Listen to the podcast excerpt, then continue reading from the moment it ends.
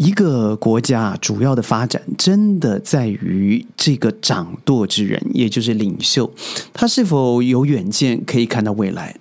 在 Joe Biden 上任以后，你会发现世界关系并没有因为他而更和平。看看他与沙特王储之间就非常的微妙，他不但告了人家，同时还要人家协助他，这简直就是标准的大苹果心态。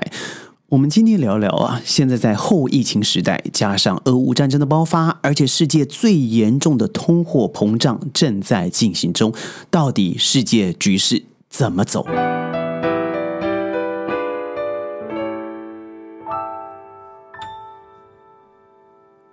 欢迎各位加入今天的宣讲会，我是轩。记得库什呢？我上一集讲过嘛，他不就是 Trump 最倚重的一个国策顾问嘛？他最近成立了私自己的私募基金公司，而沙特投资了二十亿美元。这什么意思呢？就是民主党的政府在当政的时候，我投资的却是一个刚刚下台的总统的共和党，也就是我的敌对政党，投资了还不少二十亿美元。他明白的嘛？从这个资源 investing 这个杂志里头所说的，就是他为了要押宝共和党赢其中选举，更甚尤之的是，他们认为呢，在下一任很有可能就是 Trump 又再度的成为了美国的下任总统。这是一个极其讽刺的事情，在历史上面，起码在这一世纪里头，从来没发生过的。一个国家如此明白。如此直接的告诉你，我对你已经不看好了，你也不用再打电话给我了。你对我高调的要求油价降价这个事情，哎呀，我就发个新闻稿来敷衍一下你就好了。所以我们赌注的是什么？我们赌你的党会惨败呀。所以您可以知道，在 Joe Biden 上任以后，不只是阿富汗的这个撤退，这只是个序幕啊。现在全世界各地和美国的关系，包括和他曾经如胶似漆的欧盟，彼此之间都有相当大的拉扯了。这一次的俄乌战争，不就是一个？嗯，两面镜，一面照出了本来和谐的西方国家，些更甚由之的是，让彼此之间呢，本来就不是一个利益共同体的关系，变得更加的尖酸和火辣了。我有什么利益？我想到什么？譬如说以色列，他不再听从美国；譬如说波兰，在选边站的过程，他也不能一面倒的倾向美国。虽然很多国家了，譬如说芬兰要去中立化，他可能要加入北约；可能瑞典也想放弃自己哦，曾曾不会主动参战的这样的事情。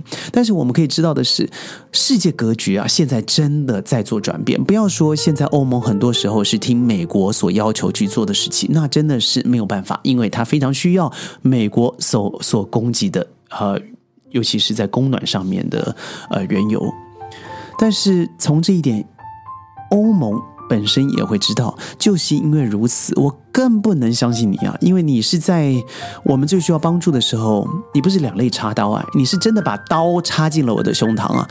你叫我们不要向俄国呃购买原油，呃，叫我们向俄国停止北溪二号的天然气的输入，而你在我们的伤口上不停的撒盐，你一直给予欧。欧洲，尤其是乌克兰军事上面的援助，而且在世界处处夸下好语，乌克兰会大赢，乌克兰会大赢，而这战战争会继续下去。而本身你是很不希望促进和平的，和平对欧洲来说是最重要的一个选项，对于世界也是一个不可少去的选项。但你没发现吗？美国、澳洲、加拿大、英国。是完全没有提及和平是个选项的，和谈是个选项的。为什么？只要能够继续战争，就会发战争财啊！只要这样子的话，我们的股票上涨，军事的支持力量会更高，而同时刺激我国内更多的军用品的流动和捐助。最近不是才发生吗？美国强迫台湾要购买二十四台七八七九，为什么？为了自己的选举啊！既然我要选举，我要募款，那你就捐钱吧。谁叫你国小没有人管，活该。这点也发生在啊一样的现在美国时期。怎么说沙特用人民币计价呢？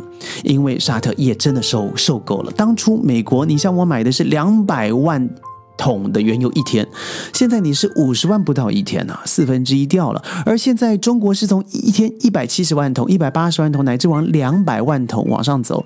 谁是我的利益朋友，甚至是我未来的朋友，现在看得出来啊，不是吗？而这次很重要的呃，布林肯所发起的尼格拉夫峰会，它象征的是美国以企图整合逊尼派国家联盟来联合对抗。伊朗的。一个重要会议，结果沙特阿拉伯沙特没有去，他是故意缺席的。这一点让美国真的是颜面无光，因为美国想要塑造的是一个逊尼派的大结合，共同抵抗呃什叶派的这个伊朗。结果最重要的要角沙特没有出现。那这不是很丢脸吗？我明明说好了是虚拟派的大团结，而你是最重要的宗主国，你却没有出现。那奇怪的是，沙特阿拉伯自己跑去找了伊朗哦，虽然没有谈得很顺利了，但是他说这个事情我们自己来做，美国你不需要再当中间人。另外一个意思就是我说的，你不配，你在中东的影响力早就下滑了，尤其你在客户当我的好的客户的层面上面，你已经失格了嘛？你买的那么少，我干嘛接你的电话呢？但你知道吗？他没接这个美国拜登的电话，他接了普京的电话，他接了习近平习主席的电话。为什么？因为他认为真的很多事情不需要中间协调者，而且我相信在中东的影响力，整个沙特是了解中国乃至于俄罗斯的影响力远远大过了美国，这太丢脸了吧！这两位主席，一个是中国最重要的一带一路协议的呃对接协议人，一个是沙国二零三零年愿景的一个推动人。这两个人对接代表什么？一个是亚洲，一个是中东最重要的财富与权势的强权结合。嗯，我们说了这个，嗯，这个萨尔曼他本身是年轻，而且拥有一个比较跳动思想，和以前的旧王储是相当不一样的哦。他本身认为沙特阿拉伯真的不能只靠石油了，我们在二十年、二十五年以后，可能这个能源就会做衰竭，甚至会被科技给取代。